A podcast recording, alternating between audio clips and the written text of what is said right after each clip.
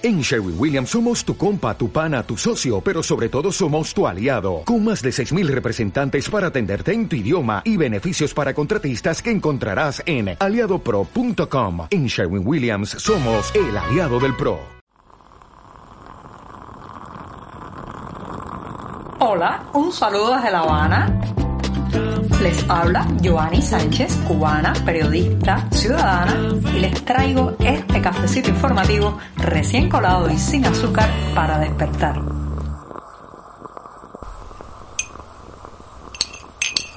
Un buen café amargo es imprescindible en esta jornada puente, jornada bisagra del 14 de septiembre de 2022, un día que además ha amanecido nublado, con algo de brisa aquí en la capital cubana y en que estoy corriendo para grabar este programa y subirlo a las redes porque hoy nos toca apagón en el barrio donde vivo. Así que me voy a dar este sorbito largo.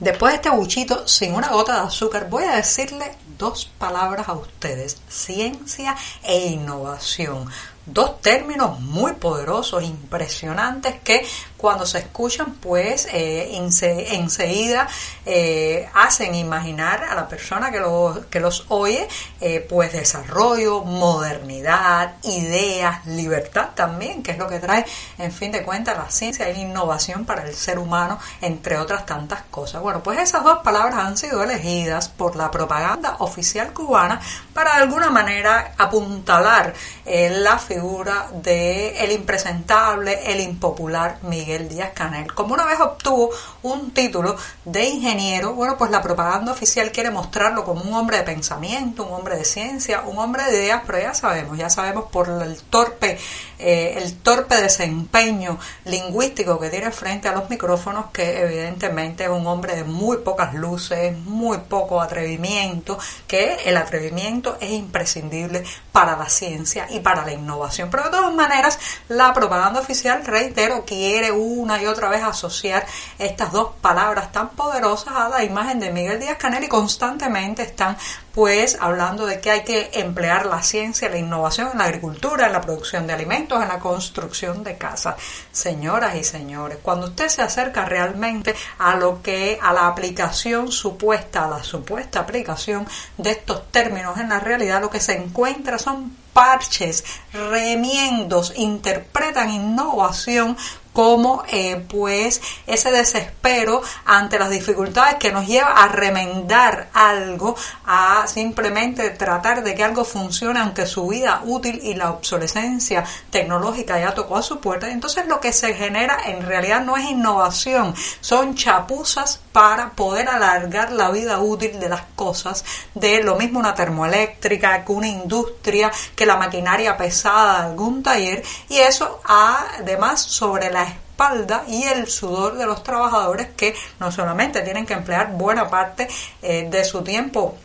laboral e intentar echar a andar esos trastos inútiles, sino que además bajo el riesgo de eh, accidentes, de problemas, de dificultades, de interrupciones y de roturas. Así que cuando le hablen de ciencia e innovación, en el caso cubano, y así lo diga la propaganda oficial, no se imagine usted desarrollo, laboratorios, inventos y eh, simplemente soluciones de largo alcance. Imagínense parches, imagínense eh, el simplemente el pasarle la mano a cosas que ya deberían ser desechadas y dar lugar a otras nuevas. Y eso no solamente ocurre en la industria, en la, en la esfera tecnológica, sino también en la política. No hay ciencia e innovación allí, allí donde prima una sola voz, un solo partido y un totalitarismo.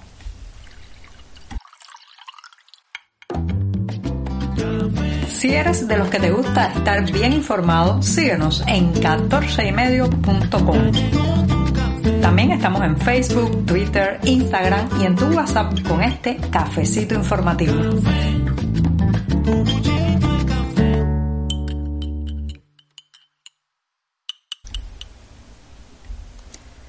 La nueva válvula de escape de la presión social, sí, esa presión que se ha acumulado por el desabastecimiento, la inflación y el alza de los precios de los productos básicos, especialmente los alimentos, bueno, pues esa nueva válvula de escape de la presión ciudadana pretende ser la nueva autorización que ha hecho el Ministerio de la Agricultura y el Centro Nacional de Sanidad Animal para flexibilizar la importación con carácter no comercial, o sea, en las maletas de los viajeros de productos como carne fresca, embutidos, productos del mar y otros alimentos que hasta ahora pues estaban restringidos por cuestión, decían antes las autoridades, de cuestiones sanitarias que limitaban la entrada de estos productos, de estos alimentos a la isla. Bueno, pues se ha flexibilizado esta, esta posibilidad y reitero, ya podrán traer los viajeros carne fresca, embutidos, productos del mar y otros alimentos siempre que estén empaquetados al vacío. Así que llegarán los jamones, chorizos, salami,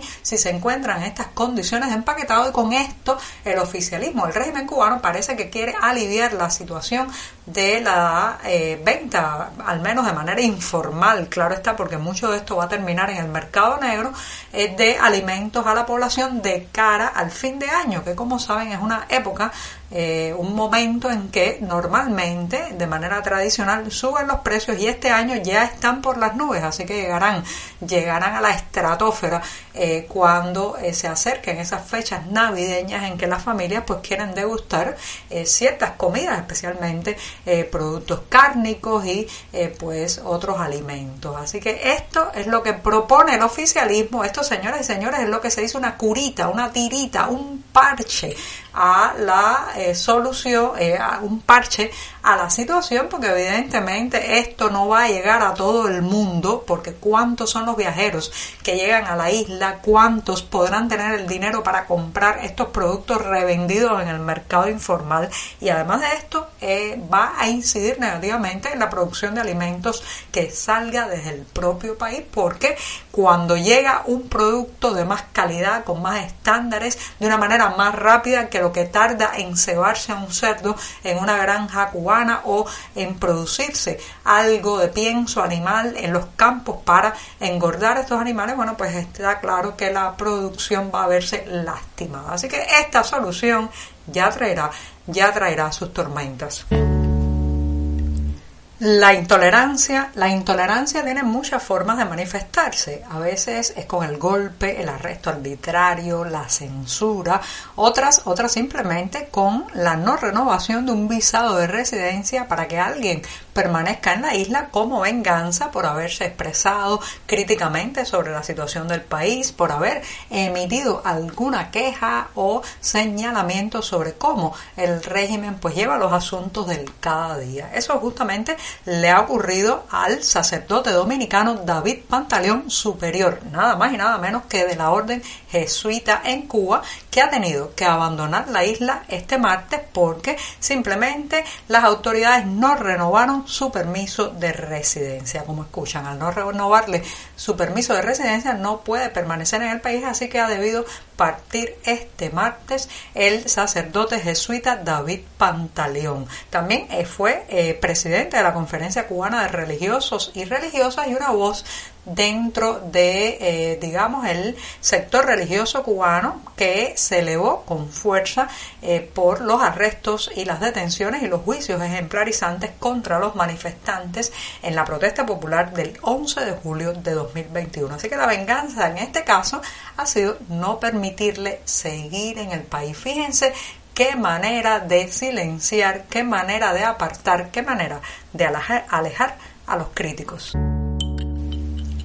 Y me despido de este día atravesado de la semana diciéndoles que la buena música, la buena música cubana llega a la ciudad colombiana de Barranquilla, específicamente al Festival Barranqui Jazz 2022 de la mano nada más y nada menos que de dos grandes de la música de esta isla. Sí, se trata de Chucho Valdés y Paquito de Rivera que estarán a partir de este miércoles cuando se inaugura el festival Barranqui Jazz estarán pues presentando no solamente sus artes musicales sino también en una conferencia donde hablarán sobre su camino, su derrotero vital que los llevó cada uno a estar en las cumbres de la música cubana. Así que ya saben, Chucho Valdés y Paquito de Rivera en un festival de jazz en Barranquilla, Colombia. Y con esto me despido hasta mañana jueves. Muchas gracias.